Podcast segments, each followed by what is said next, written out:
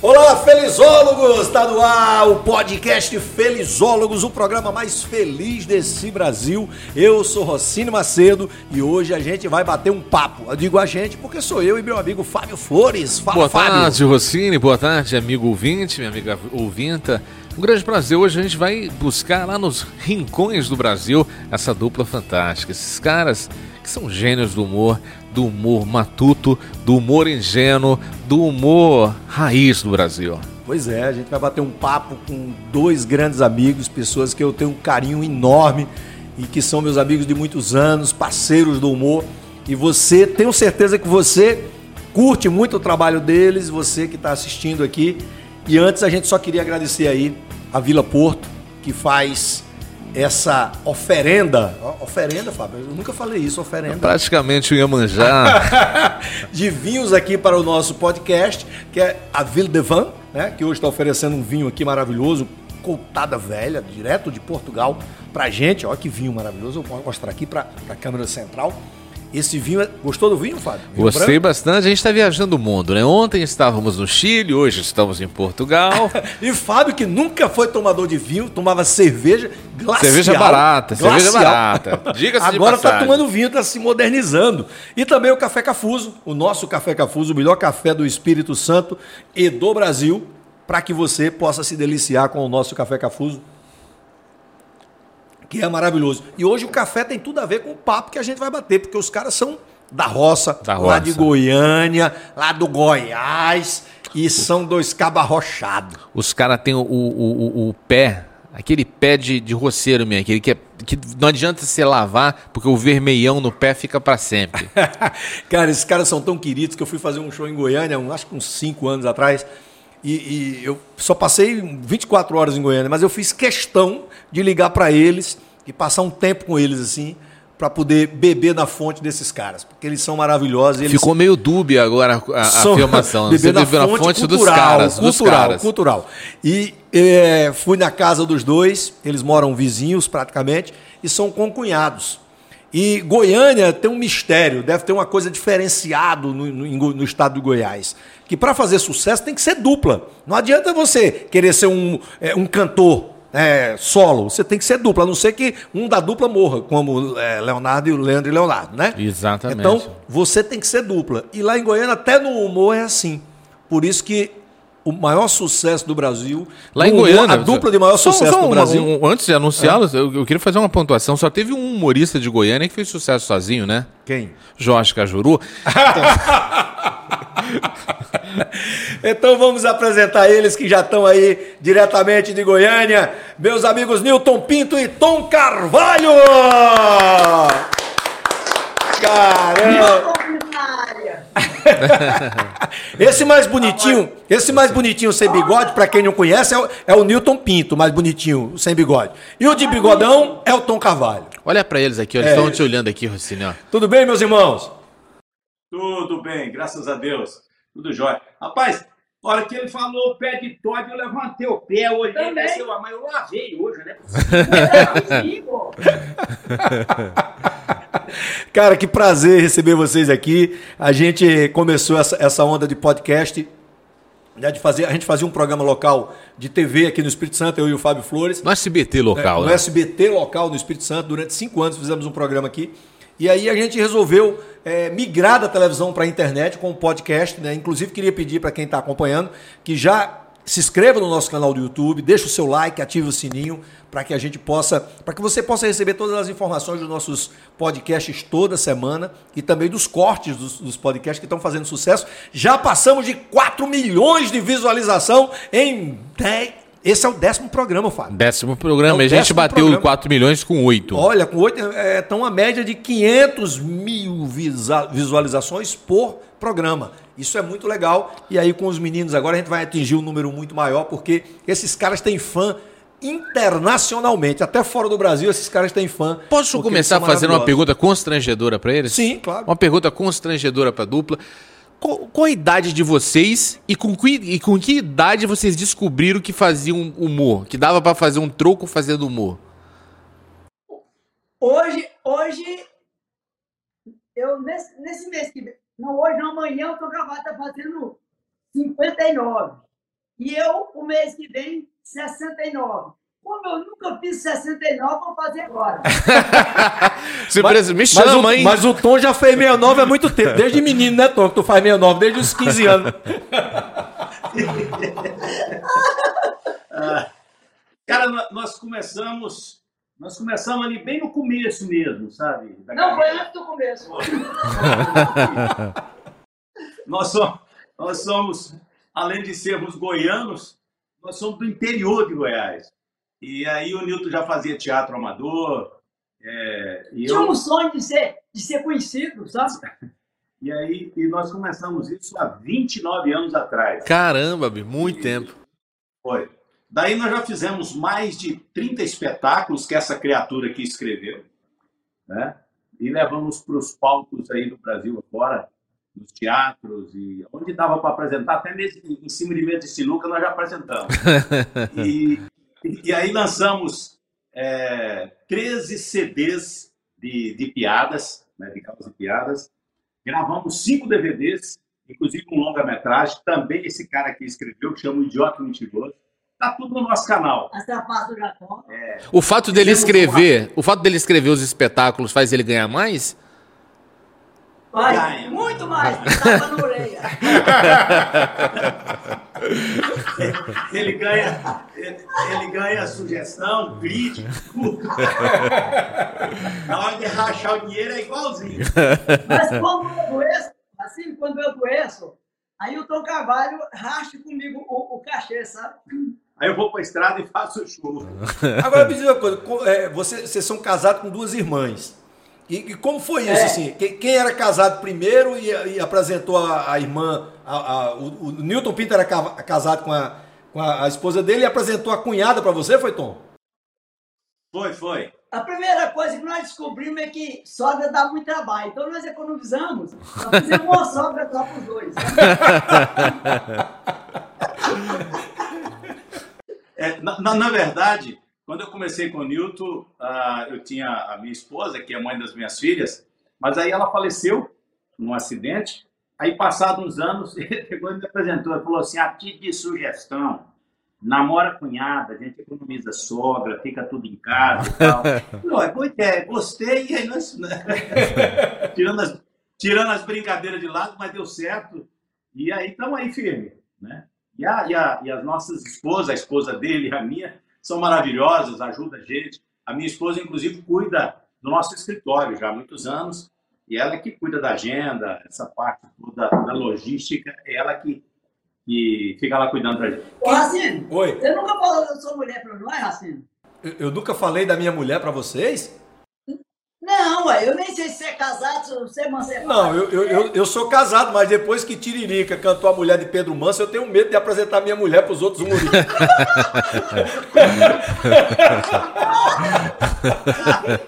Brincadeira.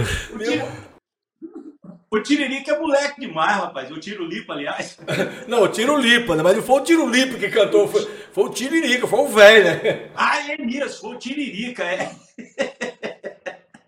Ah, É muito doido. Cara, é, é uma pena que vocês ainda não vieram à Vitória. Inclusive, é, é uma- é um sonho meu um dia ainda é, promover um espetáculo de vocês aqui no Espírito Santo. Eu já falei isso com vocês aí em Goiânia, né? Porque aqui tem Aham. muitos fãs, muitos fãs de vocês. Né? Eu também nunca fiz um espetáculo aberto em, em- em Goiânia, eu só fiz fechado para corporativo para empresa, né? E aí, do mesmo jeito, eu tenho o desejo de também fazer em Goiânia um espetáculo aberto, porque eu sei Não, que a, o, público aí é muito a bom. hora que passar a pandemia, nós vamos fazer uma parceria. Nós vamos fazer lá em Espírito Santo e aqui em Goiânia. Nós, nós três juntos. Pronto, ok, aí vai ser massa, vai ser legal. Vai, vai ser muito fechado. fechar. Aí você vai ver, você vai ver é, encher gente, de gente assim, vai ficar tudo doido. Cada um mais feio que o outro. Eu Mas aí, qu- quando você falou da sua esposa aí, Aqui, Tom, aqui em Goiânia, aqui em Goiânia a gente consegue juntar aí tranquilamente 30 mil pessoas rodando na cidade e sete lá dentro assistindo. Rapaz, igualzinho aqui em Vitória, cara. Uma vez eu eu fiz um espetáculo que tinha, tinha duas mil pessoas, do lado de fora, do lado de dentro só tinha duas. Mamãe e vovó. Cara, é, é, você falando da tua esposa aí, então a tua, a tua esposa, Tom, é, é, quem cuida da parte empresarial, é quem é a empreendedora da dupla, ou um de vocês é o empreendedor da parada? Porque vocês são Não, empreendedores. empre- empreendedor sou eu, mas o Tom. A- a- ela, é, ela é produtora, ela é diretora, é tudo quanto é coisa da empresa, ela toma conta. Dinheiro é com ela mesmo. Não, porque Só tem uma dificuldade, o dinheiro some. Uma das coisas que eu me identifiquei com vocês, é, é, desde que a gente se conheceu, a gente se conheceu no show do Tom, né? na- na- lá no, no Tom Cavalcante, Boa. na Record. E uma das coisas que eu me Foi. identifiquei com vocês é justamente a, a parte empreendedora de vocês. Né? Que eh, eu, na época, eu já vendia muito CD no Brasil, né? E, e eu encontrava muitos CDs de vocês vendendo também nos lugares que estavam vendendo os meus. E aí, quando vocês me É. contaram que vocês tinham, um acho que era um cunhado de vocês, que pegava uma caminhonete, enchia de CD e saía distribuindo nas, nos postos de combustível na- nas, nas estradas, que era um lugar que vendia mais CDs para os motoristas de caminhão, né? Enfim. E vocês vendiam muitos CDs. né? Vocês lançaram 13, eu lancei 12 CDs, vocês lançaram 13.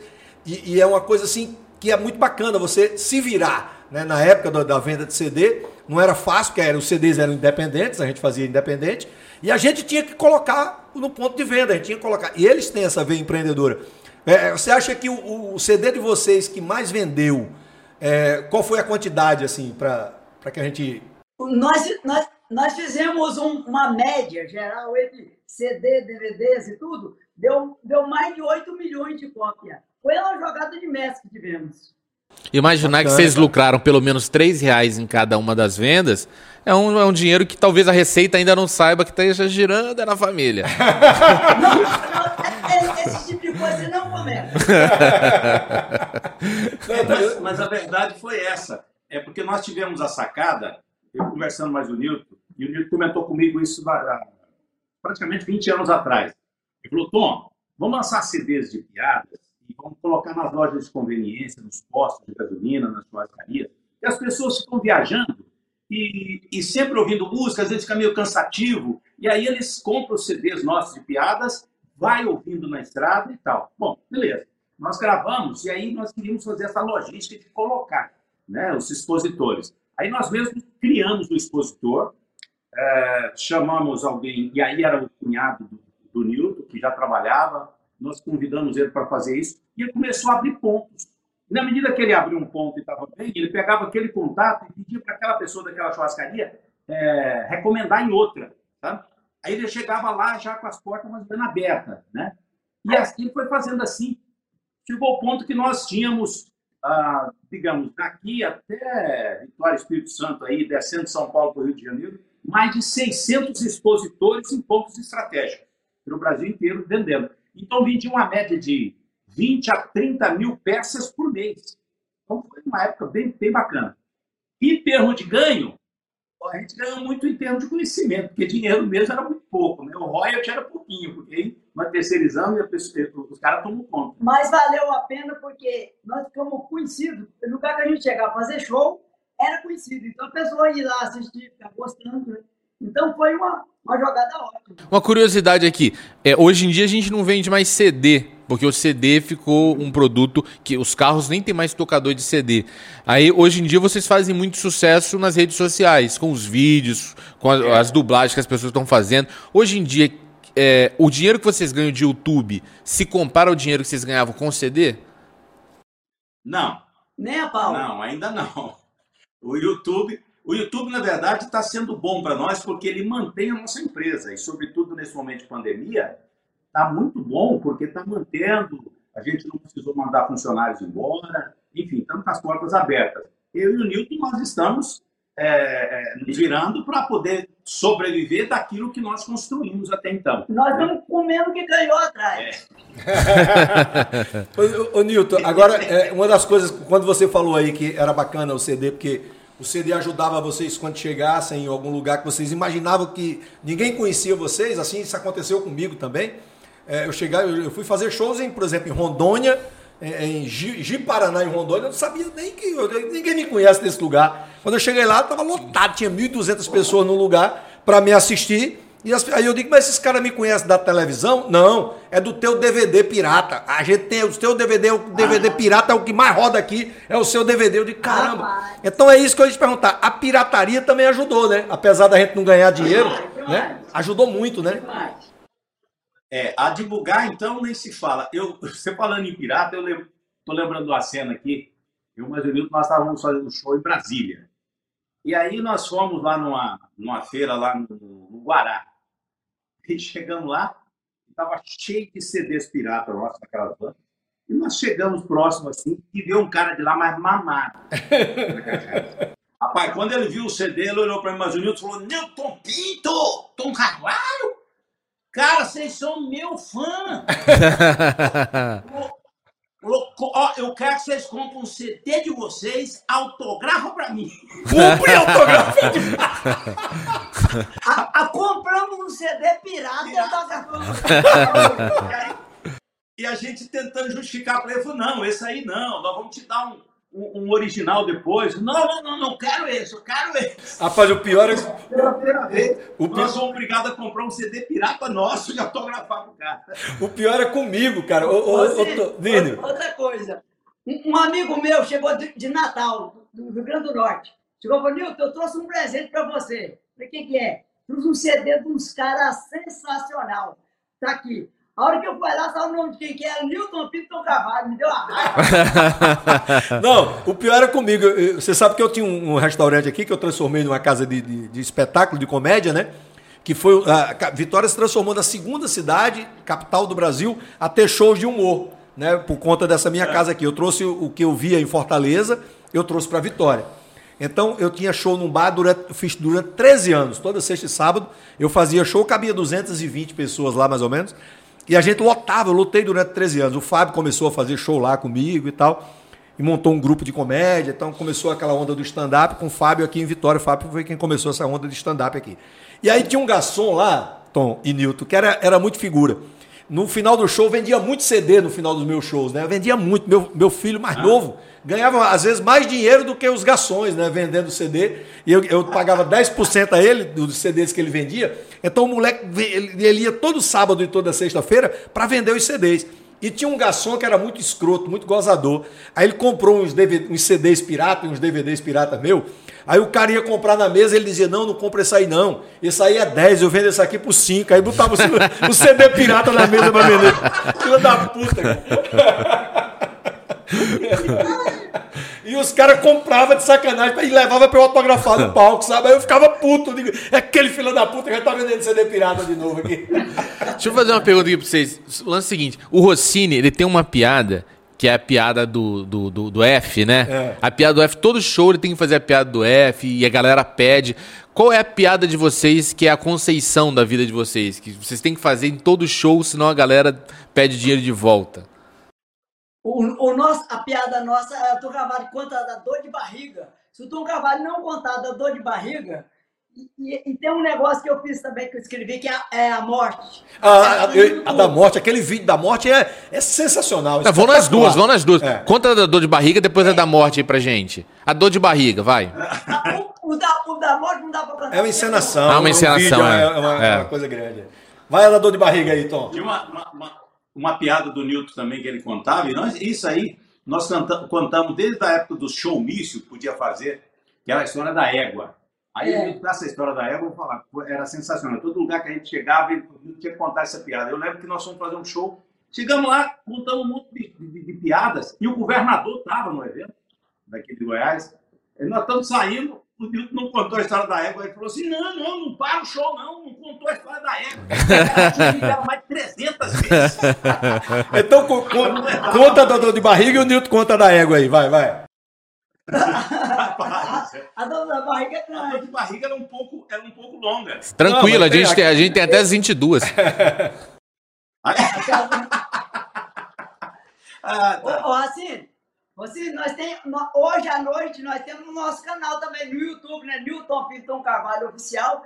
Tem muita piada. Avisar seu público aí para entrar no nosso também. Às 20 horas hoje, viu? Toda terça, não Toda tem uma terça. terça. Toda terça vocês fazem uma, uma, uma live com piadas Às 20 no, no canal de vocês. Legal. É. piadas, fazemos interação, interagindo. Mas que horário público, que é? O povo fica pedindo as piadas, pedindo as piadas que tá no nosso CD, coisas que eles já ouviram e a gente fica contando. É tipo, é tipo música. O povo diz, eu quero aquela, eu quero aquela. Não, Mas qual horário que começa? Às 20 horas. Às Às vinte- 20 horas. Vai até que horas? 20 horas. E vai até que horas? Senhora, Até as 21, 21 e 30. Ah, legal. Depende da audiência. Se tá dando audiência, mas vai ficando. Mas co- conta a dor de barriga aí, por favor. A história da dor de barriga é mais ou menos assim. Faz... Vamos fazendo aqui mais ou menos então interpretado. vamos ser nós dois aqui, então. dois compadres aqui. Então, e aí, compadre? assim. E aí, compadre, você tá viajando? Quando eu tava viajando, fui, na... Fui numa casa. Fui... Tava lá pro Tocantins. Ah, Tocantins, viagem internacional. É, minha. Ah, É, sei. lá em Lizarda. Lisa. Você conhece lá? Não, nunca vi falar. Uma cidadezinha que entrou. E eu fui lá e minha tia prestativa demais. Sei. Cheguei lá, ela queria que eu ficasse 30 dias com ela. Olha. Falei, tia, não posso. Não posso, eu trabalho na prefeitura lá de Goiânia. Se eu ficar 30 dias aqui, o prefeito mandou embora. Aí vem embora notícia aqui. Não, eu fiquei 27 dias. e aí, mas pra vir embora, a minha tia não deixava eu vir. Ah, e eu falei, eu vou ter que dar o lé na minha tia. É. Levantei um dia de madrugada, peguei minha mala, fui sair tempo, tempo. Ela já não estava acordada? Lá na cozinha. Falou, ô meu filho, não vai embora não, vem cá. Falei, tia, você já tá fazendo almoço essa hora? Mexendo lá com as panelas. Ela falou, não, tô preparando só uma, uma merendinha pra você, você quebrar o jejum. Você não comer bobagem no caminho. 5 horas da manhã É. tem que ser coisa bem leve, uma Eu, falei- eu falei, não, tia, eu não vou comer cedo, não. Os tanto a- trava. Eu também não como. E ela falou exatamente isso. Falou, não, tô fazendo comidinha leve pra você. O que que é? Era torresmo. bode. Ave Maria, tem coisa do Rocinho. Eu falei, não, ainda pra comer, né? Ai, que maravilha. Custei derrubar três pratadas de comida pra dentro da barriga. Puta que eu pariu. Falei, repara não, gente, cedo eu sou ruim pra comer mesmo. É. Fui pra rodoviária, Sei. nisso o ônibus atrasou. Tô lá esperando o ônibus e nada, o dia amanheceu. E quando o homem abriu um boteco assim, começou a ferver um leite. Ah, Olhei pra aqui, bati na barriga, falei, ah, agora já dá pra comer, o dia amanheceu. Aí fui lá. Eu falei, ô, ô, ô, ô moço, arruma um leite aí pra mim? Ele falou, um copo duplo? Eu falei, pode ser. Açúcar? Eu falei, cinco colheres só. Não gosto leite muito doce, não. Ele falou, você quer Todd? Eu falei, três colheres, como sou acostumado com esse. Goela, pensa num trem gostoso no mundo. Falei, merece acompanhamento? você tá louco. Comi, três gols de trigo. Esperar o ônibus. Ah, quando eu encostei, tinha acabado de encostar um carrinho de cana, correndo. Sei. O moço falou, vai uma garapinha aí, moço? Eu Falei, vai, vai, vai. Uma pergunta. Isso é bucho ou latão de lixo? Isso uma meia hora tomando uma garapa, É. o ônibus chegou. Ai, Você acredita que o ônibus, quando chegou, estava tão cheio, tão cheio que o motorista já estava em pé. tá. Eu grudei naquela arça do ônibus eu pensei, falei, alguém desce, eu sento. É, ilusão, foi encher mais. Ai, Enchendo, enchendo. Daí quando eu olhava aqui, deixei uma poltrona vazia e nada. Nada. Eu não sei se foi a estrada que não estava boa, Sim. aquele trem começou a tremer aqui dentro da barriga. Ai, ai. Começou a fazer um barulho esquisito. Brrr, brrr. Eu falei, quieta aí, gazaia. aquele trem foi arrochando para baixo. E eu fui levantando, levantando, levantando. Daí a pouco, bailarina perdia para mim. Eu já estava na unha do dedão do Nossa, eu segurando. já me deu essa corda. É. A, a, a, a barriga vai, vai torcendo, vai torcendo e você vai, vai, vai apertando. É. Quando a criança está só desfilando. Eu estava patinando. De repente, rapaz, deu um trovão tão grande aqui uma hora. era- Uma mulher agachou e olhou para fora na janela do ônibus e falou: gente, será que vai chover? Ei, Aqui até não contentou com aquele barulhão, não, rapaz. Ele foi arrochando aquilo. Eu tinha pedido um assunto aí. Falei, gente, vocês têm a garra? É, é garra. É a garrafa. É. Eu não devia ter tomado garrafa. Porque Você comeu não dá nada, é garrafa. Eu olhei dentro do ônibus, voltar tudo cochilando. Eu falei, vou sortear um gás aqui dentro. eu pensei, com tanto fiofó aqui, ninguém nem vai perceber que foi eu, não. É, Virei a cara para um lado, brochei bem a barriga. soltou o botão. Quando o gás viu o buraco aberto, pensa num gás que marcou 200 no carcanhar da botinha. Desceu. E eu falei, vai feder, vai feder. Levei a mão no nariz. Foi nada não. Quando chegou aqui pé do bucho Sei. e eu vi que não era gás. Ai, ai, ai. E pra segurar assim a tenta. Hum. Olha, eu vi um susto tão grande. falei, Oxe, segurei, tranquei e guardei. Tira o botão com um metro pra fora. Não, você sabe aquela que empurra o fundo da cueca pra baixo? Sei. Eu não podia mexer. Uma mulher falou, você vai ajoelhar? Eu não vou chegar vivo, não, gente. É isso. Ainda bem que chegou numa cidade do nome de Pium. O motorista falou, gente, o ônibus vai parar cinco minutos. Ele desculpa o motorista, o meu precisa de uns 15. Não, eu já fui pro banheiro, compadre, aquilo arrochado tanto que se eu batesse o pé no chão, O giz abria. a carga de Quando eu fui sentar no vaso, Ah, tinha uma nota de 10 reais boiando lá dentro. Eu vi aquela notona, falei, gente, E com, a, e com a atriz dessa? quem falou que eu tinha coragem de fazer isso sentar com a nota de 10? Ah, Rapaz, eu rodei em volta dela, eu dancei um catira em volta lá. assim. Falei assim, eu preciso tomar uma decisão rápida. Eu falei, não, peraí, é dinheiro? Me tinha no bolso, então uma nota de 50 reais eu vi lá dentro. Falei, 10 eu não pego não, mas 60 eu pego. Você é muito acelerado. Aí vai. Sensacional, cara. Maravilhoso, velho. O que eu acho massa de vocês, além de- do talento, além de- da qualidade do humor de vocês, é, é a interação, cara. Vocês têm uma energia muito boa entre vocês dois. E, a- e a gente, a gente percebe na, na interação de vocês o quanto vocês se gostam, o quanto vocês gostam de fazer aquela coisa junto ali, o quanto vocês se divertem, um olhando para o outro. E o olhar de admiração do Newton na hora que você está contando, Tom, é maravilhoso. E, e vice-versa, quando o Newton está contando também, o teu olhar de admiração pro Newton é uma coisa fenomenal, cara. Parabéns, vocês são maravilhosos, cara. Eu- eu- eu sou- Obrigado, obrigado. Ô, ô, compadre, Fala, criatura. vou te contar, vou contar, agora não vou contar piada não, vou contar o que aconteceu comigo. O que que foi? Você não sabe não, vou contar. Hã? Fui lá em Trindade. Você foi? Fui. Ah, Eu e o Sedivaldo, ah, tá. nosso funcionário. Trindade é a cidade que tem aqui perto, de Goiânia. Rapaz, Lá da gente, lá tem uma festa. Nunca tem festa. igual 100 cada- mil pessoas. Ih, Por dia. Por dia. E eu cheguei lá, Hum. no meu carro velho, eu e o Sedivaldo. Sim. Falei, vou abastecer. Sim. Parei no posto, falei, moço, mete gasolina nesse trem aqui. aqui. Aqui é pau, vai rolar. Aí tinha um baixinho lá assim, mais baixo que eu, sabe? Nitidinho, sabe? Eu falei assim, não tinha pescoço. Falei assim, cara, é, nordestino, não tem pescoço pra nada. Coladinho. Eu falei, como é que, como é que um cara desse põe, põe gravata no pescoço? Eu falei, você enfiar o dedo no rabo, ele faz... e aí? E aí, falei pro motorista, falei, rapaz, de onde é esse cara? O motorista não, o cara da- do, do bombeiro. Ah, De onde é esse cara? Ele falou, não, você é nordestino e, e- e ele é bravo. Se você chamar de pescocinho, é te fura. Falei, ah, mas é bom, Tom. Tem cara que não gosta de apelido nenhum. Falei, eu tenho técnico, eu chamo ele de apelido três vezes, rapaz. Se você chamar de pescocinho, ele vai te matar. Não, rapaz. O, o senhor falou, eu posso então com você. Ah, falei, então vamos apostar você? Apostamos. Falei, eu vou chamar três vezes ah, de pescocinho. Sim. Então, então chama. Vem cá, baixinho. Você é da onde? Falei, não, eu sou, eu, eu sou do, do Nordeste. Hum. Mas eu conheço. Você nunca viu você, não. Você é da onde? Falei, de Goiânia. Uhum. Falei, você já esteve lá em casa, rapaz. Hum, falei, nunca, rapaz, nunca te vi. Ah, lá em casa tem um poço, Hum. tem peixe lá dentro. Você já pescou lá? Pesquei, não. Falei, pescou sim. Pescou sim.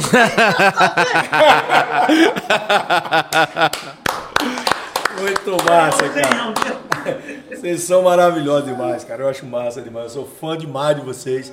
Né? Desde o dia que a gente se conheceu, eu fiquei assim, é maravilhado. Inclusive, com, depois que a gente virou amigo, eu aí fiquei mais, é, mais fã ainda, né? De saber o quanto vocês são, são bacanas, porque na realidade isso é um trabalho que nós somos agraciados com isso. Deus nos deu esse talento. A gente, além de fazer as pessoas darem risada, a gente se diverte e as pessoas ainda pagam, a gente ainda ganha dinheiro para fazer isso, cara. Isso é uma coisa maravilhosa demais, é uma coisa divina de Deus. Você sabe, sabe que, você sabe que essa, essa, essa coisa que você está falando é muito impre- impressionante com essa pandemia.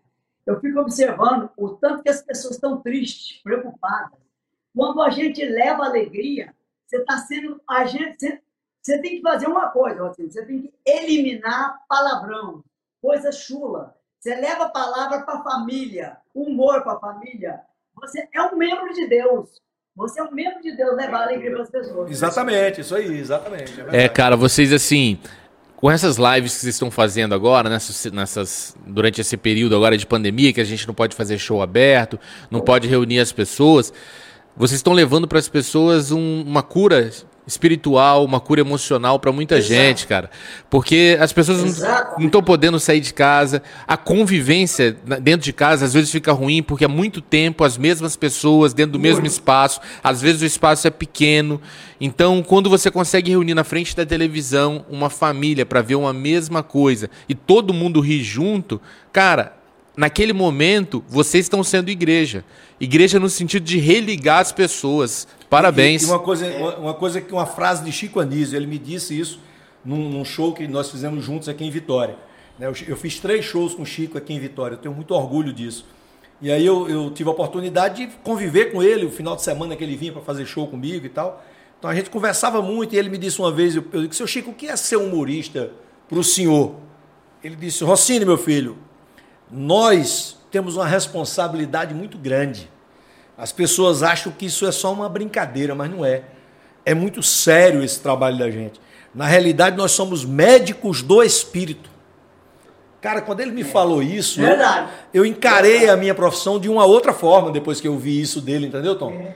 Porque é, é a verdade, nós somos um, um, médicos do espírito. O Fábio falou uma coisa aqui, uma vez numa entrevista aqui na live, no, no podcast, que eu achei muito importante, cara. Fazer. Rossini, ah, o primeiro vídeo que bombou da gente, né? Foi um, um vídeo do, do, do, Pedro Manso fazendo uma, uma, um, passando um trote pro Agnaldo Timóteo. E, e esse vídeo bombou porque, infelizmente, o Agnaldo Timóteo morreu logo depois, né?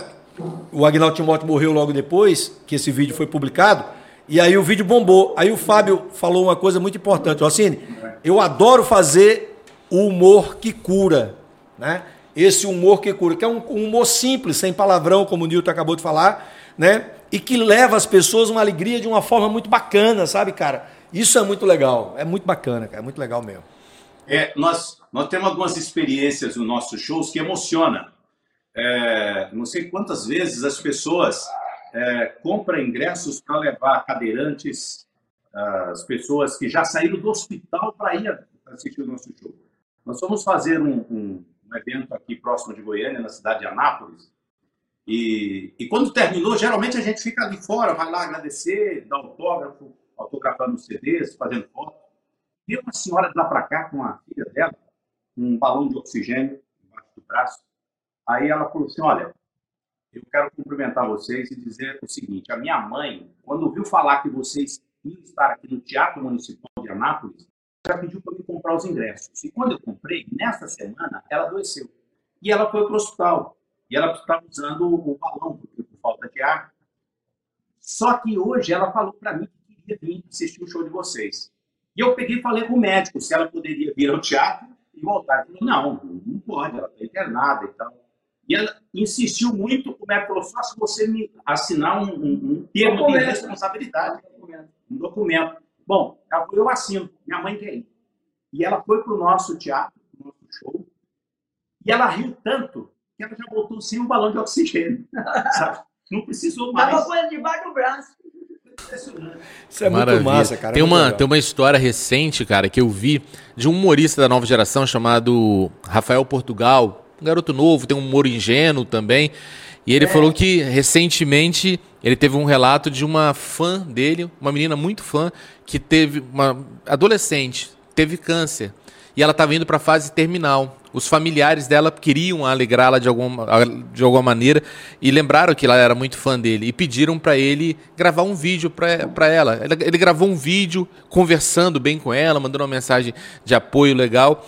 E o vídeo chegou no momento que estava prestes da intubação dela. Ela pegou, falou: "Não, a gente vai colocar isso aqui só para você dormir um pouquinho, tal, não sei o que". Ela falou: "Não, deixa eu ver o vídeo de novo". E a última coisa que ela viu antes de morrer foi o vídeo dela. E ela, ela foi, ela foi, é, ela é anestesiada. Ela foi anestesiada sorrindo do vídeo que ele estava fazendo, né? Ou seja, a última imagem dela na vida foi ser provocado um sorriso por meio do trabalho de um humorista. Então, nesse sentido que a gente faz cura as pessoas, cara, é, é impressionante. Eu fico muito emocionado em ver o trabalho de vocês, a beleza do trabalho de vocês, assim, é, nessa pegada de, de, de, um humor ingênuo, um humor que é difícil de fazer. O humor que vocês escolheram fazer é o mais difícil. É. Porque você colocar um puta que Exato. pariu no meio da frase, fica engraçado. Sabe? As pessoas vão rir disso, mas tem um preço, né? Que é você desagregar. Para algumas pessoas ouvir um palavrão, às vezes é muito desconfortante. É, eu, que, eu, eu, eu, eu que vim da Paraíba, né? E, e e no Nordeste, Ceará, Paraíba e tal, a gente fazia esse humor com, com palavrão, né? E eu, quando eu vim para o Espírito Santo, aqui ninguém, não, não tinha show de humor, não existia isso aqui. E aí eu comecei a fazer no rádio, cara. E, e, e aí eu, eu, eu, eu sentia que era problemático, porque às vezes eu falava, é, né? É, palavras que eu falava na Paraíba que era muito comum e aqui não podia falar. E eu tive que me adaptar. Então E nem Deus é é muito fazer- bom que me ajudou nisso, sabe? Nem é uma- fazer humor com palavrão. Ah. Na verdade, o dia a dia do, do paraibano, vocês falam muito, assim. e é não é um palavrão, é um jeito de pontuar a frase. Às É, vezes exatamente. é. tá ali, é a diferença de cultura, né? Mas o nordestino, Rocine, o, o- o nordestino, ele, ele tem a mente aberta com essa questão de.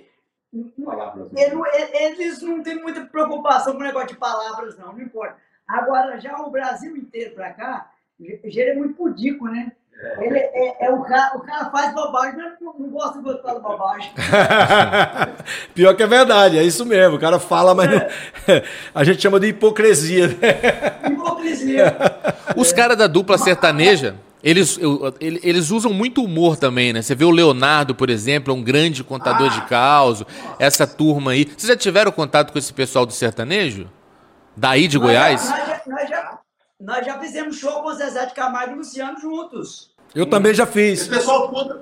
Já com o Leonardo nós já fizemos. Não, com, com Zezé, com, Zé- Zé- com Zezé e Luciano, aqui no Espírito Santo, eles vieram fazer um show aqui. Quando eles estavam começaram aquelas brigas, e aí eu, eu fui a fazer a abertura do show deles. Era num ginásio de esporte aqui, o maior ginásio daqui. Tinha umas 8 mil pessoas. 6 mil pessoas eu acho que cabia lá, né? 6 É, mil. na 6 mil pessoas. liberado. E aí eu, eu entrei lá e eles ficaram brigando no camarim. Eu ia fazer só meia hora. E aí eu terminei a minha meia hora, disse, vou ver se eles estão prontos. Aí fui lá atrás, né? Aí o produtor disse, não, segura aí que eles estão conversando. Eu digo, tá bom. Aí voltei, fiz mais meia hora, o povo riu. Aí eu digo, agora eu vou ver se eles estão prontos. Aí fui lá atrás, aí o cara disse, segura mais meia hora. Aí eu voltei, fiz mais meia hora. E aí eu, e agora, pessoal, agora eles estão prontos, vou lá. E quando eu voltei, cheguei lá, aí o cabo disse, rapaz, segura aí que o negócio tá pegando. Eles estavam brigando dentro do camarim, né? Aí eu digo, meu irmão, se você me der o cachê deles, eu não volto mais lá no palco. Eu só volto com eles, porque se eu voltar sozinho, eu vou levar uma vaia tão grande, porque o povo não me aguenta mais. O povo já veio para ouvir meia hora minha, já ouviu uma hora e meia, velho.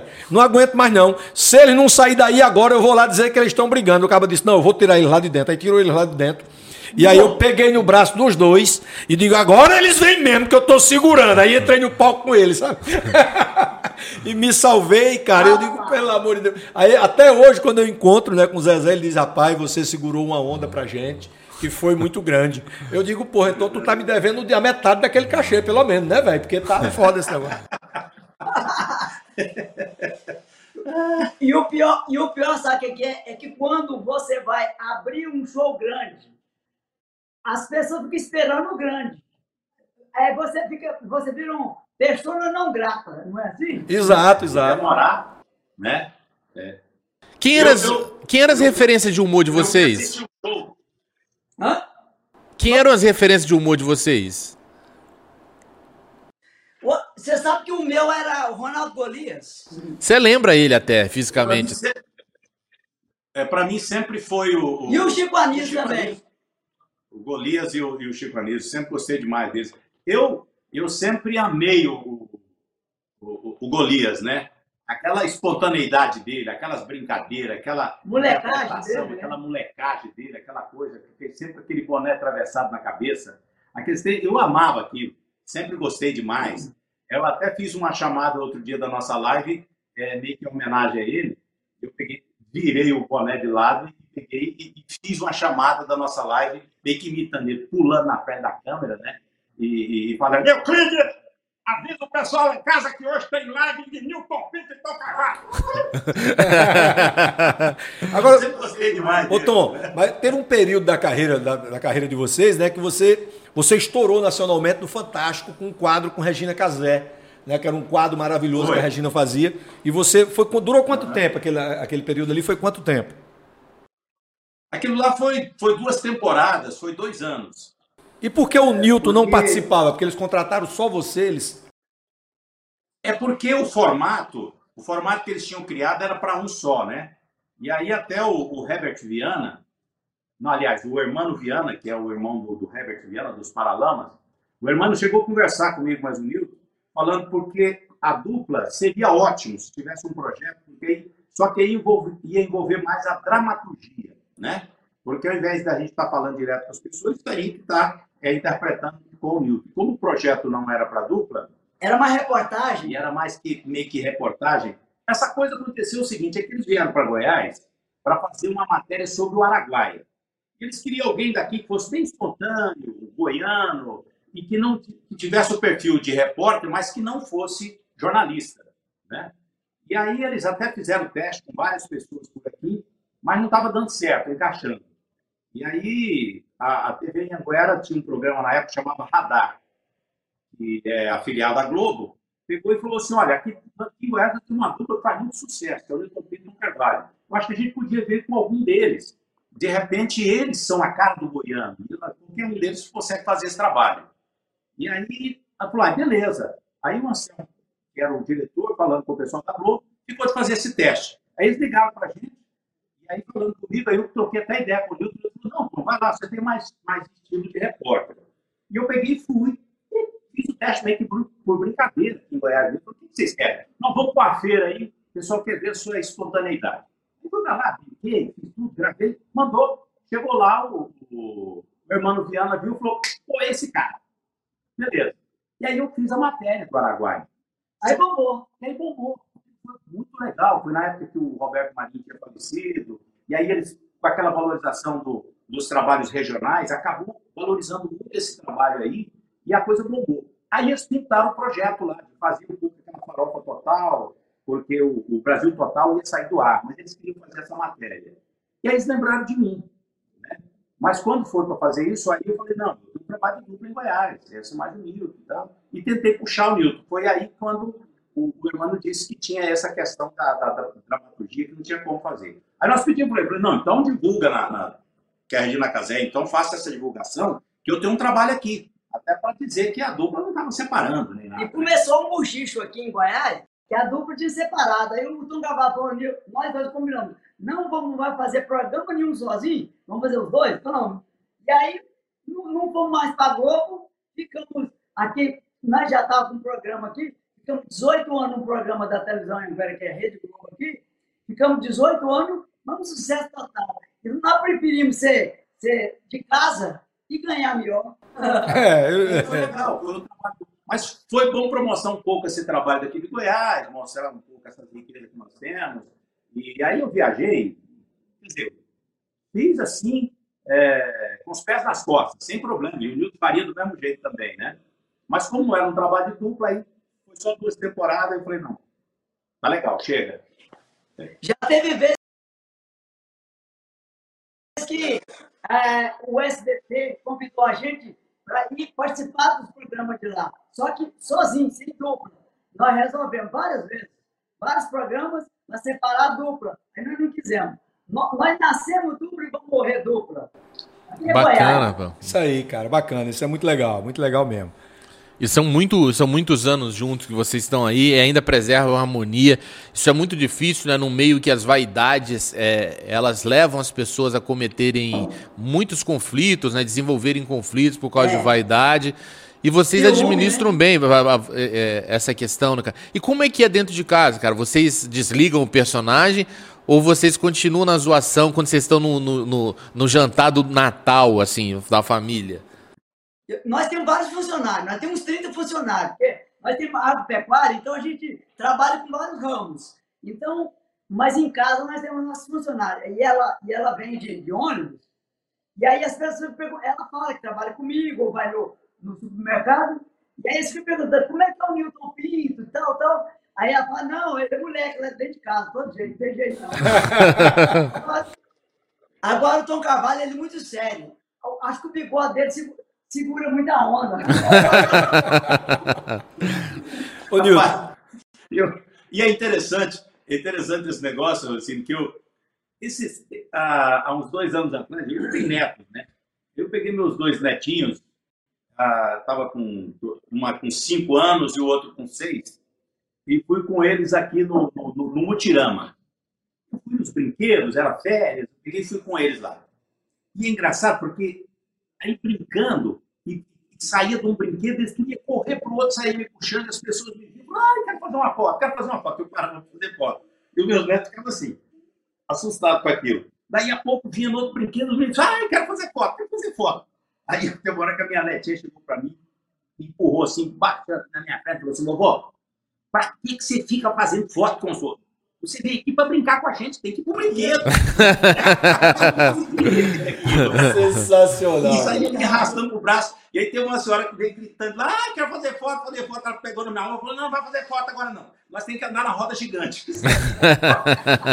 Agora, é, E- Esse é o dia a dia, né? é, pois, já que a gente está falando do dia a dia, eu queria falar de uma coisa que talvez seja até difícil para o Nilton falar, mas eu, eu vi alguns vídeos do Nilton falando e, e sobre isso, que é, que é a questão que as pessoas acham que, que nós humoristas, né, que a gente não tem problemas de saúde, que a gente não tem problemas É. familiares, que a gente não tem nenhum tipo de problema. E a, e a- e a gente tem muitos problemas, né? Todo mundo. Eu já passei um, um período de saúde muito difícil da minha vida. Eu tive Covid, passei cinco dias na UTI, quase morri, né? E graças a Deus estou aqui para contar a história. Né? Foi logo no início. E, e o Newton é, passou por um- uma questão de saúde muito difícil. Né? E aí eu gostaria, Newton, que você fizesse esse relato aqui. Como é que foi para você passar por isso, por tudo isso que você vem passando né, na, na tua vida é, pessoal, com a tua saúde? Né? Como é que foi isso para você, Newton? É o seguinte, eu tinha. Eu tinha, mexia com compra de venda de gado, morava no interior, comprava, vendia, aí de repente o meu coração deu uma meia pifada. Eu comecei a desmaiar, fui pro médico. O médico falou assim: não, você está com chaga intestinal, chaga no, no seu coração. Seu coração só está batendo 25 por minuto. Você tem seis meses de vida. Eu falei, mas o que, que eu faço? Falou, não, você tem que colocar um marca-passo. Eu nunca tinha visto falar o que é marca-passo. Aí falei com um amigo meu, falou assim, não, eu prefiro morrer. Pois ele morreu.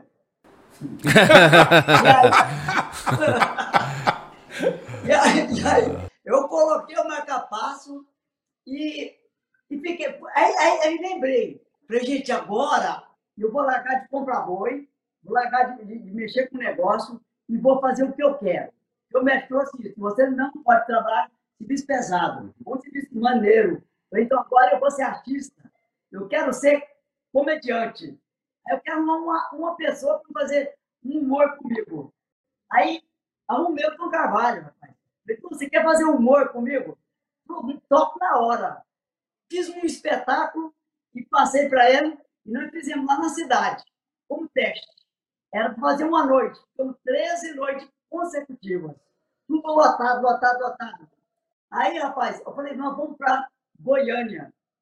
Só que eu estava passando tanto mal, mas tanto mal, que eu não suportava mais. Eu estava com falta de ar. E aí eu, eu queria morrer. Falei para minha mulher, falei, mulher, você me leva na fazenda do meu tio, que eu queria morrer numas pedras que tem lá.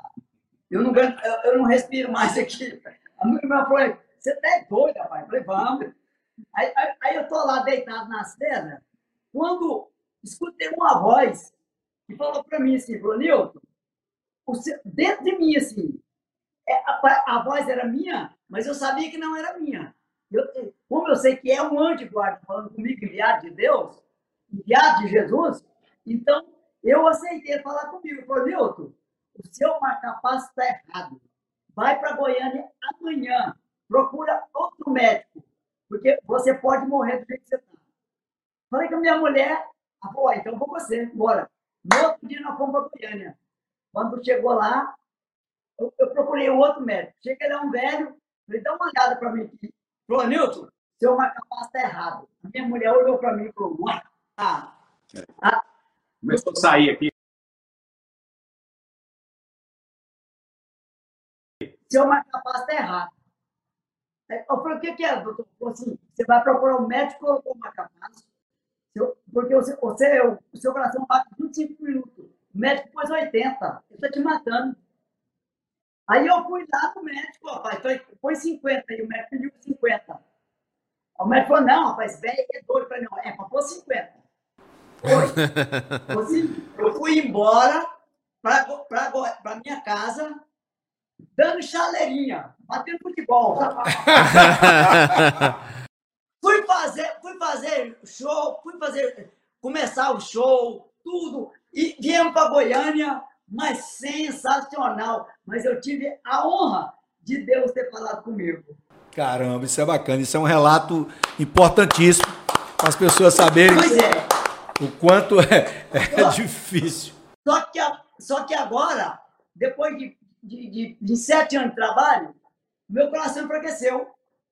Assim, e, e aí eu, eu tive que ir para Brasília para colocar um outro coração. Não, falta de ar, não parava de pé. Eu estava com 56 quilos, caí para 39. Eu já, eu já não estava dando só fazendo show, eu estava morto.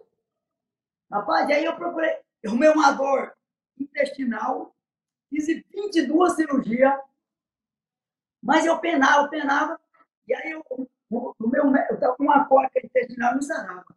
Aí fui no médico e falou, eu vou liberar você. Você está desenganado, você tem problema tipo de medicina. Falei, rapaz, vim embora para casa. Você sabe que tem um cara assim que sente a morte naquela bocona aberta, esperando? Foi eu. Aí, cheguei aqui passando mal demais, uma dor atravessada assim, deixei minha mulher, fui para a sala, quarto. Falei, Senhor Deus, aquele anjo que apareceu para mim um dia, conversa comigo, para ver se eu, se eu tenho saída imediato eu escutei aquela voz de novo. Nilton, você, meu filho, você tá com. Você vai beber uma, uma, uma água quente agora. Eu fui lá beber água, ele falou, daqui a três minutos você tá bom. Melhorei, falei, uai, tá bom. Falei assim, o que, que é isso? Ele falou, você tá, não é médico que você está tomando. Chama extra, é, uma, é um efeito colateral, extrapiramidal. Aí eu pensei, eu já estou doido. Eu não sabia o que é extrapiramidal. Ele falou, ele falou assim, eu falei, já que você sabe o que, que eu tenho, então, o que, que é essa dor que eu tenho atravessado na barriga aqui? Você está com angina intestinal. Eu falei, mas eu já vi angina no coração. Falei, não, você, você vai no angiologista amanhã. É a chance que você tem de você ver. A sua vida está por um fio. No dia seguinte, eu chamei minha mulher, fui para um médico, aí tem angina nem sabia o que é angiologista nem nada. Falei para a moça, é falando, tem aqui. Falei, moça, é, tem angiologista? Tem. O homem olhou, eu fiquei com vergonha de falar que era um anjo que tinha falado para mim. Falei, não, mas o que, que você tem? Falei, o doutor pediu aqui para você saber se eu tenho angina intestinal. Falei, vamos olhar. Aí colocou um, um tal de Doppler. Falei, rapaz, que médico bom esse seu. Esse, esse é bom. Por, por quê? Ué, rapaz, você está você tá com angina intestinal. Você está com a veia entupida, uma artéria mesentéria entupida 95%. Amanhã você está morto. Caramba, bicho. O melhor do Brasil, eu não quis contar. Bicho, que. Aí ele fez, e aí eu. E aí acabou a dor de barriga, e eu melhorei, fiz outra cirurgia e estou aqui contando piada para vocês. Graças a quem? Deus. Exatamente. Você teve, você teve diálogo com. Aplaudir o homem. Um anjo de salvação. de e aí eu quero saber do Tom, cara. Quando você viu o teu parceiro nessa situação, o que que passava na tua cabeça?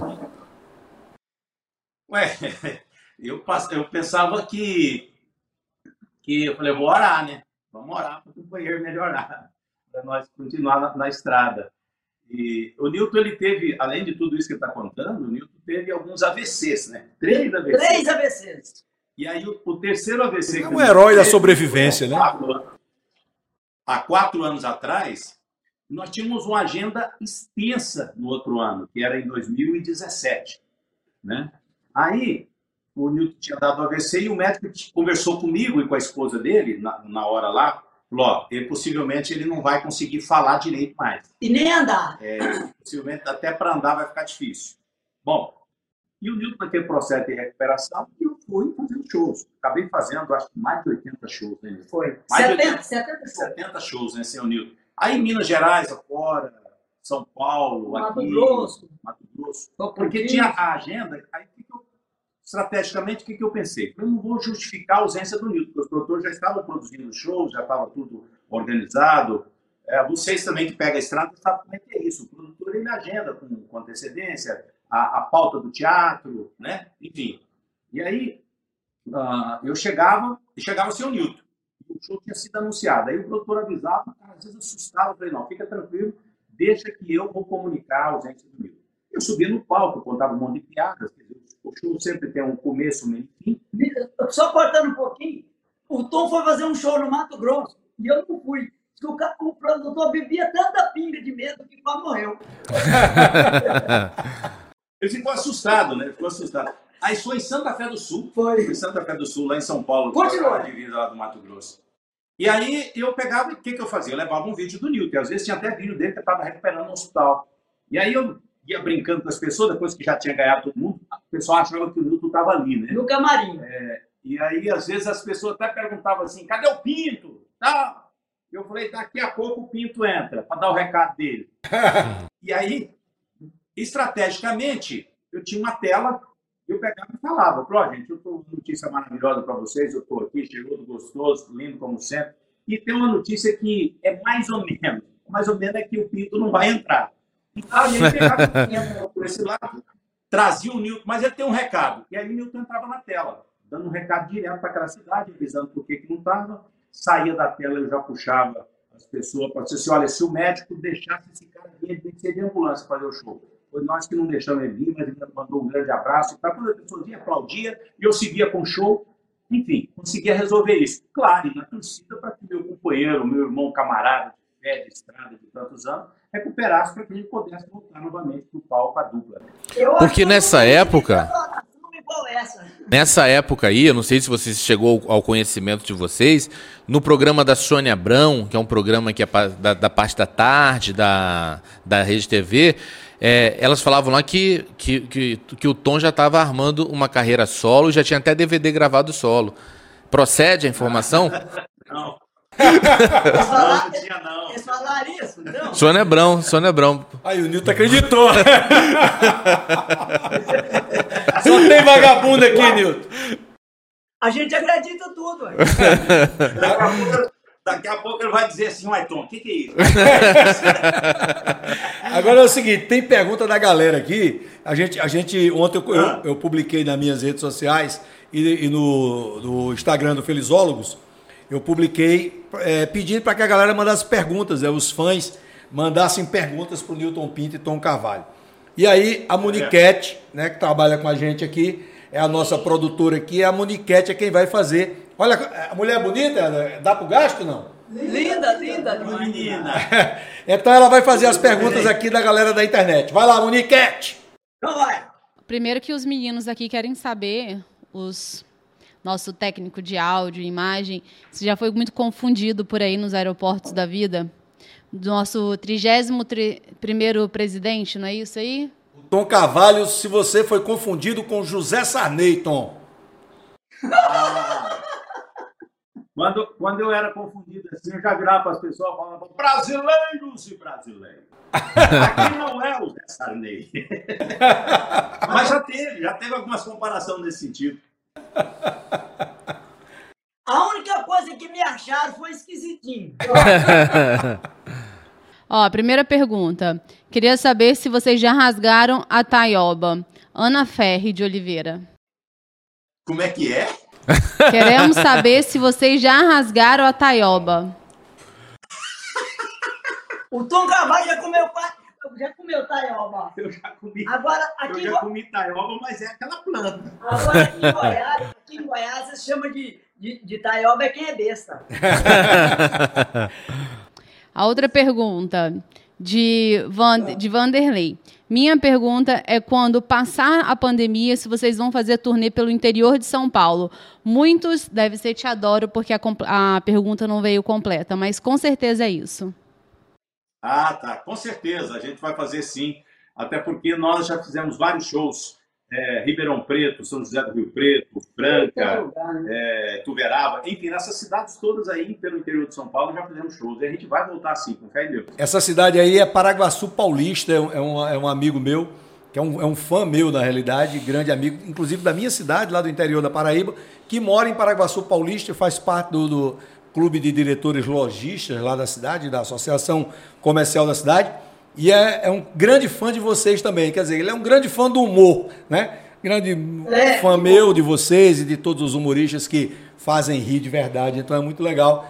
A, a pergunta do Vander aí, é, até ele, ele, ele me cobrou isso também, fazer show em Paraguaçu Paulista. Mandem um abraço aí para Paraguaçu, Paraguaçu Paulista.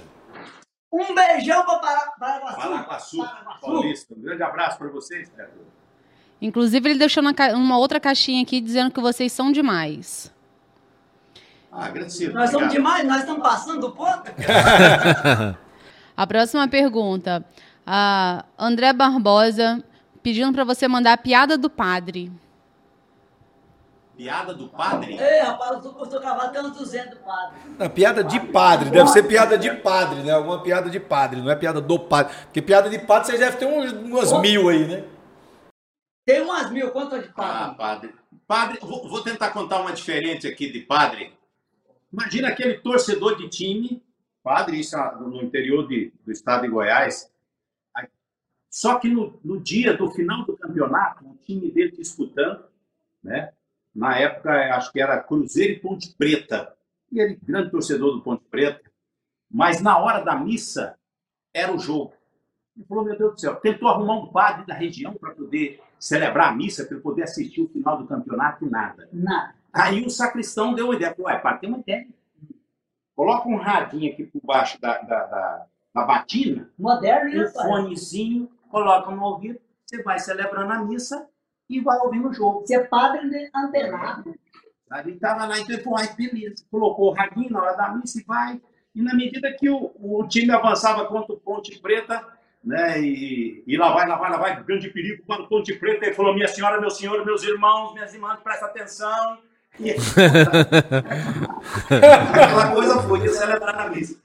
Quando já estava segundo tempo, 45 minutos do segundo tempo, pênalti contra o Ponte Preta. Ai, ai, ai. Imagina, e o padre, naquele momento que ele está dando a hóstia nas paroquianas, né? E está ali todo mundo, corpo de Cristo, amém. Corpo de Cristo, amém. Pênalti contra o Ponte Preta. Será que o Ponte Preta vai perder o campeonato? Aí ele começou a suar. Começou a suar. E o centroavante prepara, prepara para bater a bola e atenção. Será que o goleiro vai segurar? Nessa hora, uma senhora velhinha bem na frente dele abriu a boca para receber a com a hóstia parada aqui, não dava a hóstia, ela, ah, ah, esperando ele aqui, não colocava. E quando bateu a bola, e chutou! Rapaz, ele enfiou essa hóstia na garganta da velhinha, falou: pega, porra! Muito bom, cara. Vamos lá, A Maninho. próxima pergunta. O Arthur Lima pergunta aqui: como surgiu a dupla? Eles já responderam aqui, Ele né? respondeu no meio, mas Você já tá, a respondeu. pergunta do Arthur aí já foi respondida. Alguém aqui, não sei se os- um dos dois é flamenguista, mas pediu um salve. Salve, Salve! Na realidade, eles são, eles são, são torcedores do, Goi, do, Goi, do Goiás, né? Do Goiás. Eu sou torcedor do Goiás. E o, o Tom é do Vila Nova. Ô, Rossi- Só, Rossini, só que o Goiás tá ruim demais. Domingo. Rossi- o Goiás perdeu agora 3x0. 3 a 3 a 0. Aí, eu, eu, eu só que eu lembrei desse negócio aqui, tão interessante, que o pai tá lá com o menino no jogo agora do Goiás, chorando, chorando. E o, e o menino virou pro, pro pai e falou assim, pai, o que, que é vitória? Não é capital do Espírito Santo, meu. Não, é. Você sabe que aí de Goiás, é, eu e o Fábio, o Fábio tinha um programa numa TV a cabo aqui, e ele foi me entrevistar lá uma vez, e aí foi na época que o Túlio, o Túlio Maravilha aí de Goiás, aí de Goiânia, ele tinha vindo para o Espírito Santo para fazer o gol mil aqui no Vila Velhense, que é um time daqui. E aí ele fez um Ah, gol. foi aí? É, ele fez. Não, ele não fez o gol mil aqui, ele fez o É, 999 999 aqui. E aí ele foi embora. No outro dia ele foi embora. Ele largou o time aqui e foi embora para vender o gol mil mais caro, né? Que ele não ia fazer aqui. Aí a gente fez uma pegadinha com ele. O, o Fábio me deu, arrumou o telefone dele e eu liguei para ele. Cara, e essa pegadinha bombou porque eu ninguém imaginava que o Túlio fosse xingar. Não, mas né? conta a história, por que, que ele ficou revoltado? É porque eu liguei para ele, aí eu disse: "Não, é porque eu sou aqui do Espírito Santo, você foi embora, não fez o gol mil aqui, e eu queria que você viesse, porque a gente tem um time aqui que é o Barcelona". Aí ele disse: "O Barcelona da onde? Isso aqui da Serra. Barcelona é um bairro aqui da Serra, sabe, uma cidade aqui do lado". Aí ele disse: "Aí é, eu digo: "É, o Barcelona da Serra é um time amador, mas a gente juntou aqui os jogadores. A gente, ele falou de mais disputa qual o campeonato? É o campeonato aqui do bairro Campeonato mesmo. de bairro, campeonato de bairro. Aí ele, aí ele começou a ficar puto, né? Aí ele disse: Não, mas vocês, vocês querem. Vocês têm dinheiro pra pagar? Tem dinheiro pra pagar? Eu disse: Tem, pô. A gente tem aí, a gente juntou. Quanto é que você cobra? Disse, 500 mil reais. 500 mil reais. Aí eu digo: Não, aí é, muito, aí é muito dinheiro. A gente juntou aqui 100 reais de cada jogador que joga no time. Dá, dá 2.200, a gente dá 2.200. Aí ele disse, enfia o seu cu. Aí começou a esculhambar, seu filho da puta. Disse, Rapaz, ninguém imaginava que, o, que o, o Túlio fosse falar tanto palavrão, fosse xingar as pessoas, né? Aí, bicho, a gente ficou assim. E eu deixei ele xingar, ele tava muito puto, ele tava nervoso e tal. E, cara, aí o Fábio colocou o vídeo no outro dia, não deixou nem ir pro ar na televisão, ele já botou na internet o vídeo. Cara, sem sacanagem, Tom, na época deu mídia nacional, todos os programas de esporte. Globo Esporte, falaram todo disso. mundo falou. E aí o vídeo tem mais de 500 mil. Rapaz, o, vídeo, o vídeo no YouTube tem mais de 500 mil visualizações. Não, 500 mil foi na época, É, hoje em e dia. o tá- Danilo Gentili levou ele, quando era na Band, levou ele no, no, SBT. no SBT e, e passou pedaços do vídeo para sacanear ele, né? Aí nós tínhamos um programa local aqui e ele veio fazer uma feijoada do Botafogo aqui no Espírito Santo. Aí eu liguei para a assessoria de imprensa dele tentando entrevistar ele, né? Aqui para a gente poder né, desfazer isso e tal. Aí, e na época ele deu entrevista depois para as TVs dizendo assim: não, eu gosto até dos humoristas que fizeram a brincadeira comigo. Eu só é, revidei para poder ficar engraçado. Porra nenhuma, ele estava muito puto. E a prova, e a prova é que quando eu liguei para a assessora de imprensa de- dele, né? Aí ela disse: Não, ele vai dar entrevista sim para você. É um programa no SBT. Vou ligar para ele e depois eu te retorno. Quando foi 10 minutos depois, ela me ligou e disse: O Túlio disse que não dá entrevista para você, não, que ele não gosta de você, que você sacaneou ele e ele é puto com você. Os conterrâneos. Aí eu digo: Porra, bicho, então ele é mal-humorado mesmo, né? Mas é, quem que foi achar na reta? Você, né? Perguntar, vocês conhecem o- os caras do, do Pedra Letícia? Ah, Vocês conhecem eles? sim, sei quem Pô, é. é um- uma pegada, Ah, é um humor musical assim, que entra na mesma pegada de vocês porque eles tomaram o propósito de fazer humor sem colocar palavrão. Musical sem palavrão, é. Eu posso falar uma coisa? Esse, esse, esse pessoal de- de- desse grupo aí, o, o menino que trabalha com a gente tra- trabalhava com eles. Que legal. Chama Heber. É. É o, É o Fa- o nosso- Fabiano, o Fabiano Não, esse Cambota. O Fabiano Cambota, que era o vocalista da banda, hoje faz muito sucesso com, com stand-up em São O, Paulo. o né? programa de TV também, a culpa, é TV, do, a culpa do Cabral. É, o- é, a culpa do Cabral, ele faz muito sucesso. é. É. muito legal, cara. A gente eh, a gente está muito feliz, de verdade, que vocês tenham topado bater esse papo com a gente. A gente queria muito assim agradecer a vocês, cara. Vocês são pessoas que eu tenho uma, uma estima muito grande, né? Sou fã Opa, de verdade. E nós temos por você também. A gente, é, e quando eu falei com o Fábio, aí o Fábio né, foi é, se inteirar mais do, do trabalho de vocês, né, porque às vezes é, é muita gente que faz o trabalho da gente. Assim como aí em Goiânia tem muita dupla de, de- de sertaneja, né? E, e Tem. eu, eu até me lembro quando eu fui fazer aquele show aí que eu encontrei vocês, eu me lembro que eu fui com meu filho, Ah.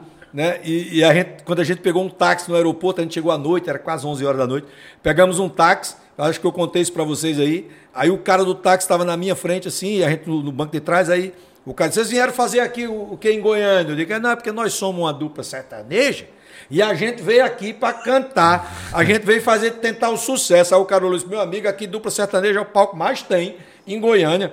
Aí eu digo, ah, é? Ele disse, é. Eu digo, então a gente não tem oportunidade, não? Ele disse, não, eu sou uma dupla sertaneja, eu tenho a minha dupla. Eu digo, como é o nome da sua dupla? Ele disse, "A mi- o nome da minha dupla é Josué e Raimundo. Aí eu digo, e quem é Josué? Ele disse, sou eu. Eu digo, então tu, tu- tu troca o nome, bota Raimundo primeiro. Porque tu vai morrer. Porque o primeiro nome é o que morre, Leandro e Leonardo, né? Claudinho Bochecha. Claudinho Bochecha. né? É, é, Daniel, Daniel, como era? o- É, João Paulo e Daniel. João Paulo e Daniel. Então, aí ele disse: vou trocar amanhã. Rapaz, será que eu vou. O, Newton Pinto, a Maria, olha.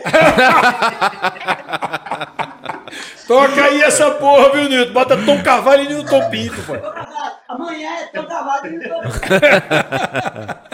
Cara, Ó, eu, ho- hoje, hoje eu ainda comentava com o Nilton, tem um. Como esse caboclo aqui conhece os médicos, os melhores cardiologistas que tem. O plano de saúde nem quer E aí, fazer o plano isso, dele porque é eu- prejuízo.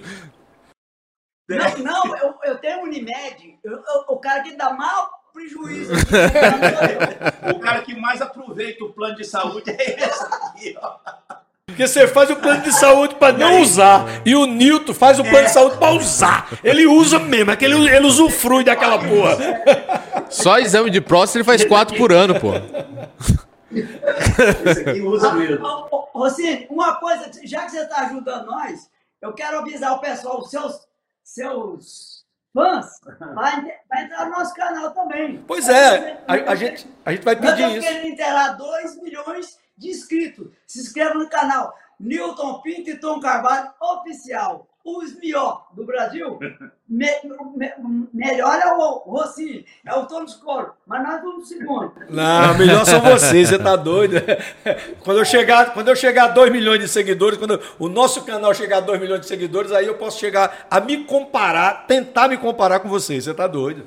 Vocês são maravilhosos. Mas eu, ta, eu, tava falando, eu tava falando para você aqui da questão dos médicos aqui de Goiânia, é, do Newton, eu falando da questão de nome de Newton, eu acho que não tem problema não, porque os médicos já, os que já passaram pelo Newton, virou para mim e falou, Tom, você fica esperto, porque eu tô achando que o Newton enterra nós todo mundo, porque ali ele pode. já foi morrido e não morreu. O cara, o cara, agora que ele veio fazer 69, e a gente já tá velho, porque a gente já fez 69 há muitos anos, pô. Então o cara faz, ele tá fazendo agora, velho. Ele é muito novo esse cara, velho. A gente já tá velho pra porra. A gente já fez 69 tem muito tempo. Então, eu Ô, queria. Rosine, agora um cara que ia morrer com seis meses, já tá, tá com 35 anos de marca-passo e tá vivo, numa pandemia dessa, tem que, tem que ser grato demais, não tem? Rapaz, eu, eu- em 2008, eu não sei se vocês sabem disso, acho que vocês não sabem, eu fiz um tratamento de hepatite C, eu tive hepatite C, né? E aí eu fiz um tratamento, Foi? que era o mesmo tratamento de câncer naquela época. É, e tal. é, e, vale destacar isso aí, cara, que assim como o Newton Pinto, o Rossini é um cara sobrevivente. Isso aí já passou por muita doença, sobreviveu. Só de AIDS foi três vezes. Não, aí, aí, eu- aí ultrapassou também, né? Não, eu pensei que ele ia falar das gonorreias, porque eu, eu já peguei 13 gonorreias, né? Gonorreia eu peguei 13, né? AIDS foi só três, graças a Deus. né? E, e aí, velho, eu, eu peguei uma, uma- a hepatite C e tal, e aí fui fazer o tratamento. O tratamento também é um tratamento de câncer, né? E foi, na, na época era, era um tratamento muito pesado, hoje é mais leve o tratamento. Isso foi em 2008. E- É. E, eu fiz um exame do fígado. O exame do fígado, os caras enfiam uma porra do negócio lá dentro, que na ponta tem um alicatezinho para tirar um pedaço do teu fígado, né? Para poder fazer o exame para ver como é que tá o teu fígado. E aí a minha, a minha esposa, a minha atual esposa, foi, na época, a gente já estava junto, ela foi comigo e tal, me acompanhar. E aí o médico falou a mesma coisa que falou pro Newton, né?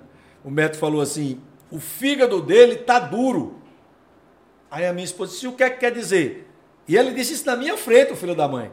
O fígado dele tá duro. Eu disse: e o que é que quer dizer a minha esposa? A minha esposa é da área de saúde. Aí o médico disse: quer dizer que ele não vai ter mais nem cinco anos de vida aí. Ele vai morrer, porque Ixi. o fígado não é tal. Aí o resultado, a minha esposa deu um esporro nele, doutor, o senhor não pode falar isso na frente de um paciente. O senhor não pode falar isso. Aí eu digo, não, eu tô cagando para ele, eu vou viver muito mais que ele. Ele já deve ter até morrido, esse médico, né? Aí, porque isso foi em 2008, a gente já está em 2022, 21. E eu tô vivo, eu não sei se ele está vivo. Como é que era o nome dele? Eu não sei, não quero saber. Eu quero que ele. Que eu ia pegar no aqui e Desejo que conferir. ele já morreu. Aí, velho, só sei o seguinte: que o resultado do exame existem quatro níveis de, de, de, é, infecção do fígado, né? De, de, não é infecção, é de, é, de estágio do fígado, né? Então, existe o 1, o 2, o 3 e o 4. Se você estiver no nível 4, você tem que fazer transplante de fígado. O teu fígado não serve mais para porra nenhuma. Tu já tem cirrose, já Ixi. tem câncer, já tem a porra toda. O meu tava no nível... só o sapato. O meu, ele, ele, quando ele falou aquilo, ele já, é, na cabeça dele, ele imaginou que o meu tava no 3 indo pro 4, né?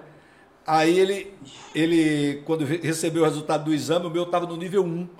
Quer dizer, e até hoje eu faço a cada três anos o mesmo exame e o meu fígado continua no nível 1, porque eu nunca fui de beber, eu só bebo vinho, né? Que é a única bebida que eu bebo porque Jesus bebia. Se Jesus não bebesse, eu também não bebia essa porra, não, entendeu?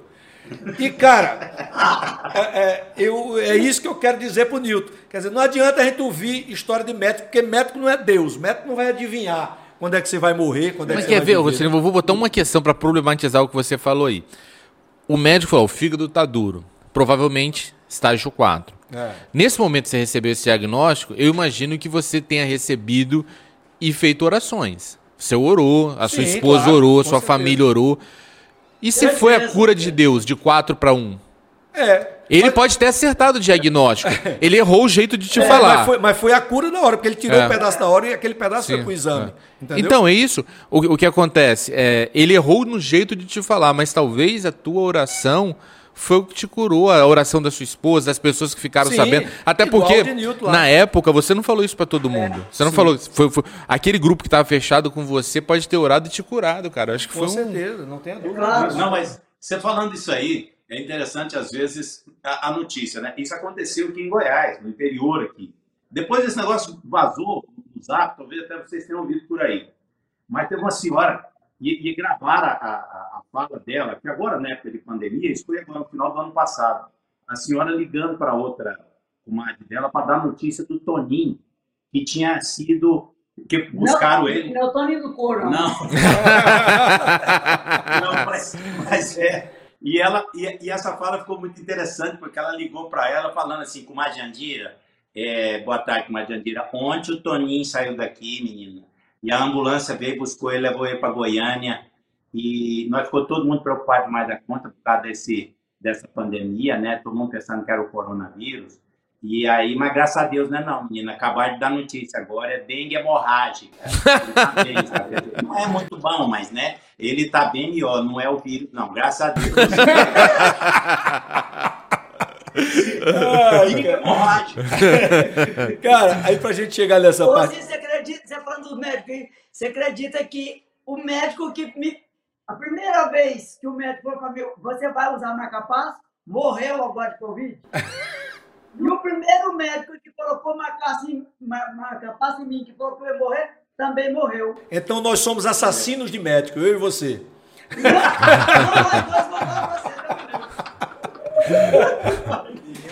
Assassino de médico. Agora, Nilton e Tom, cara, a gente está chegando na parte final aqui e eu queria muito que vocês é, falassem uma coisa que eu, eu gosto de perguntar no final a gente faz um programa que é, o, é aquele humor que cura, né? A gente, a gente leva para as pessoas isso. isso. nesse momento que a gente está vivendo. Por isso que o nome é Felizólogos, porque foi uma palavra que eu criei, né? Porque eu acho que as pessoas têm que ser, que ser feliz logo, ela não pode deixar para ser feliz amanhã, depois da manhã, porque a gente não sabe se amanhã ou depois da manhã a gente está vivo. Se ele pegar o médico do é. Milton Pinto ou pegar o meu, ele está fudido, ele vai morrer amanhã já, se e ele é... acreditar que vai morrer, é. né? E essa é a maior cilada da vida, de não ser feliz logo, porque na vida, o tempo todo, estão pedindo para a gente ser feliz daqui a pouco. É. Porque quando você é criança, Fala bem assim, não, não, você vai ser feliz quando, quando você, tiver a primeira namorada. Quando... Aí você tem a primeira namorada, não, você vai ser feliz quando você comprar um carro. Você compra o carro, não, você vai ser feliz é, quando você comprar é. um carro zero. Você, você compra casar. o carro zero. Você, ah, quando você tiver sua casa própria. Ah, quando você aposentar, você vai ser feliz. Aí depois, quando você se aposenta, eu viro para você e diz, você vai ser feliz no dia que você chegar no reino dos céus. Ou seja, você passa uma vida inteira na expectativa de ser feliz, sem saber exatamente se vai contemplar. Então a e ideia é, é, ser feliz logo, agora. É felicidade tem que agora. Daqui é. a pouco a gente não sabe. É verdade. Então eu pergunto para vocês, o que é que deixa vocês tristes e o que é que deixa vocês felizes? Queria que vocês, cada um de vocês respondesse.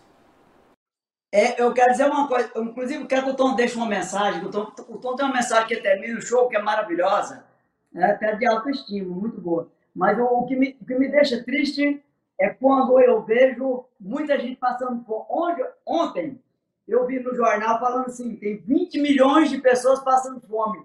Me doeu meu coração saber que aqui na minha casa tá cheio de comida. Me doeu meu coração. É, eu, eu, eu tenho uma visão com relação ao que, que me deixa triste, o que, que me deixa feliz. Ah, eu não falei o que, que me deixa feliz. É. O que me deixa feliz é estar com você aqui essa hora. Ah, que bacana, cara. Eu, eu, eu, uma coisa que ainda me deixa triste é, é viver num país tão, tão bacana, tão tropical, tão legal, de terras férteis como o nosso, e como o Nilton disse, né, pessoas às vezes ainda passando fome, por incoerência e às vezes incompetência dos nossos administradores, os gerenciadores da verba pública.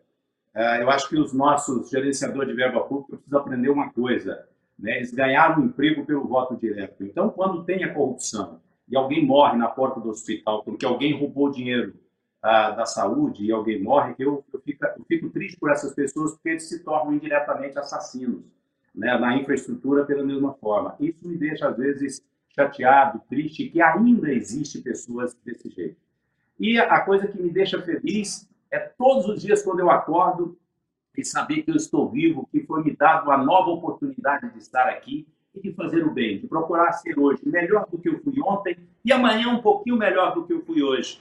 Isso me deixa muito. E eu gosto muito daquela música do Gonzaguinha, eu acho ela fantástica, né? Viver e não ter a vergonha de ser feliz.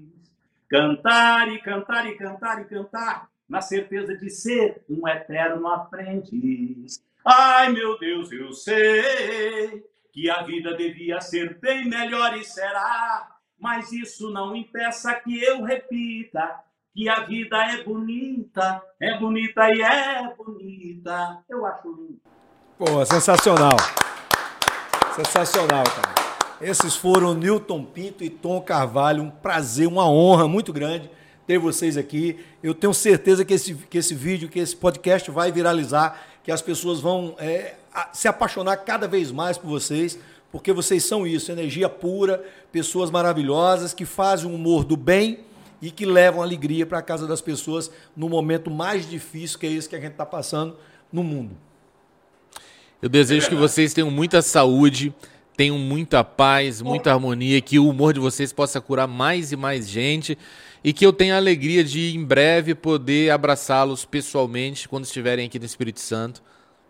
E o compromisso está marcado. Assim Rapaz, que, assim que passar.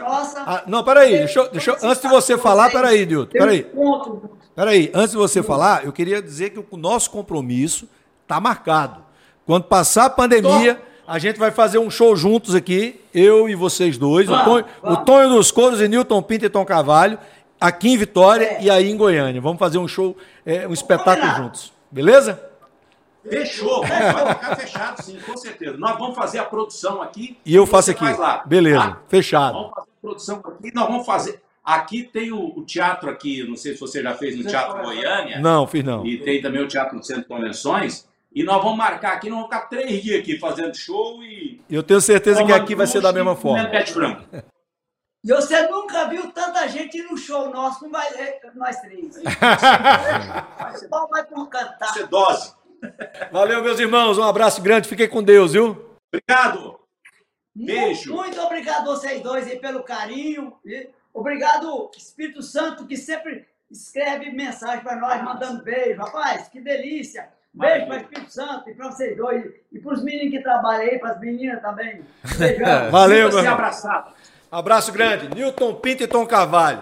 Se você quer conferir, aplausos aí para eles. Se você quer conferir, minha recomendação é começar pelo vídeo da morte. Comece pelo vídeo da morte. Começa bem, né? Você vai Começa se divertir bem. pra caramba. É muito legal. Muito esse vídeo viralizou tanto no WhatsApp que eu acho que todo mundo já recebeu esse vídeo da morte aí no WhatsApp, que é um vídeo que rodou muito. Não tá só no YouTube, não. Tá no WhatsApp de todo mundo aí. Tá bom? Obrigado, irmãos. Um abraço. Valeu demais. Obrigado pra você. Muito Obrigado. bom, né, cara? Papo sensacional. Caras né? pessoas do bem, pessoas que que são raras hoje em dia, né? Esse tipo de ser humano é um ser humano cada vez mais raro. Você vê assim na, na, na simplicidade deles, na alegria com que eles, eles conversam, assim, eles passam isso de, de, ter uma paz interior muito grande, né? Acho isso é legal a gente mostrar num tempo que as pessoas só mostram gente violenta, gente corrupta, gente bandida, gente canalha, a gente poder tirar uma hora das nossas vidas para parar e enxergar pessoas do bem. Cara, muito bacana. A história dos caras é sensacional. E se você gostou desse podcast, esse é só o décimo, o décimo episódio. Vão ter muitos cortes aqui desse episódio. Você pode assistir os cortes dos outros episódios também. Todos os episódios completos estão aqui no nosso canal, Tonho dos Couros, no YouTube. Por gentileza, se inscreva no canal, ative o sininho, deixe o seu like, que é muito importante para o nosso crescimento no YouTube. E também, se você quer acompanhar, você está ouvindo através de um, de um aplicativo de áudio, o seu aplicativo de áudio favorito. Se inscreve também no podcast Felizólogos, que é muito importante para que a gente possa ter você com a gente também. É isso, Fábio? Maravilha. Então a gente aguarda você aqui no nosso canal, aguarda você na vida. Se cuida, se protege, porque tem muita vida pela frente e a gente quer te ver feliz logo. Muito legal. Eu queria agradecer mais uma vez a Vildevan por nos proporcionar esses momentos maravilhosos. Eu e o Fábio tomando vinho, são momentos raros, né, Fábio? Ainda tem aqui, vamos fazer um brinde. Eu e o Fábio tomando vinho, Ville de Van. Muito bom esse vinho. Esse vinho, qual é o nome dele mesmo? É o Coutada Velha. Coutada Velha. Esse vinho é português, é um vinho sensacional. Que uva é essa aqui? Você que é o entendedor das uvas. Na, na, realidade, o vinho português é um blend, né? É um blend. é um blend. Eu gostei dessa palavra blend. então, vai acompanhar aí o Devan nas redes sociais. Diz que diz lá que você viu aqui no podcast Felizólogos, que é muito importante, para que eles deem, mandem mais vinho pra gente. É muito importante, para que a gente beba também mais vinhos. E o nosso café cafuso, que está aqui, que eu vou encerrar tomando um café cafuso aqui maravilhoso. Você de. Ah, acabou. Tomamos tanto que acabou. Tá aí, ó. Vá tomando o seu cafuso aí, a gente vai tomando o nosso aqui. Muito obrigado. E como disse o Fábio, seja feliz logo. Não deixe para amanhã o que você pode fazer hoje. Seja feliz. Muito obrigado pela audiência. Feliz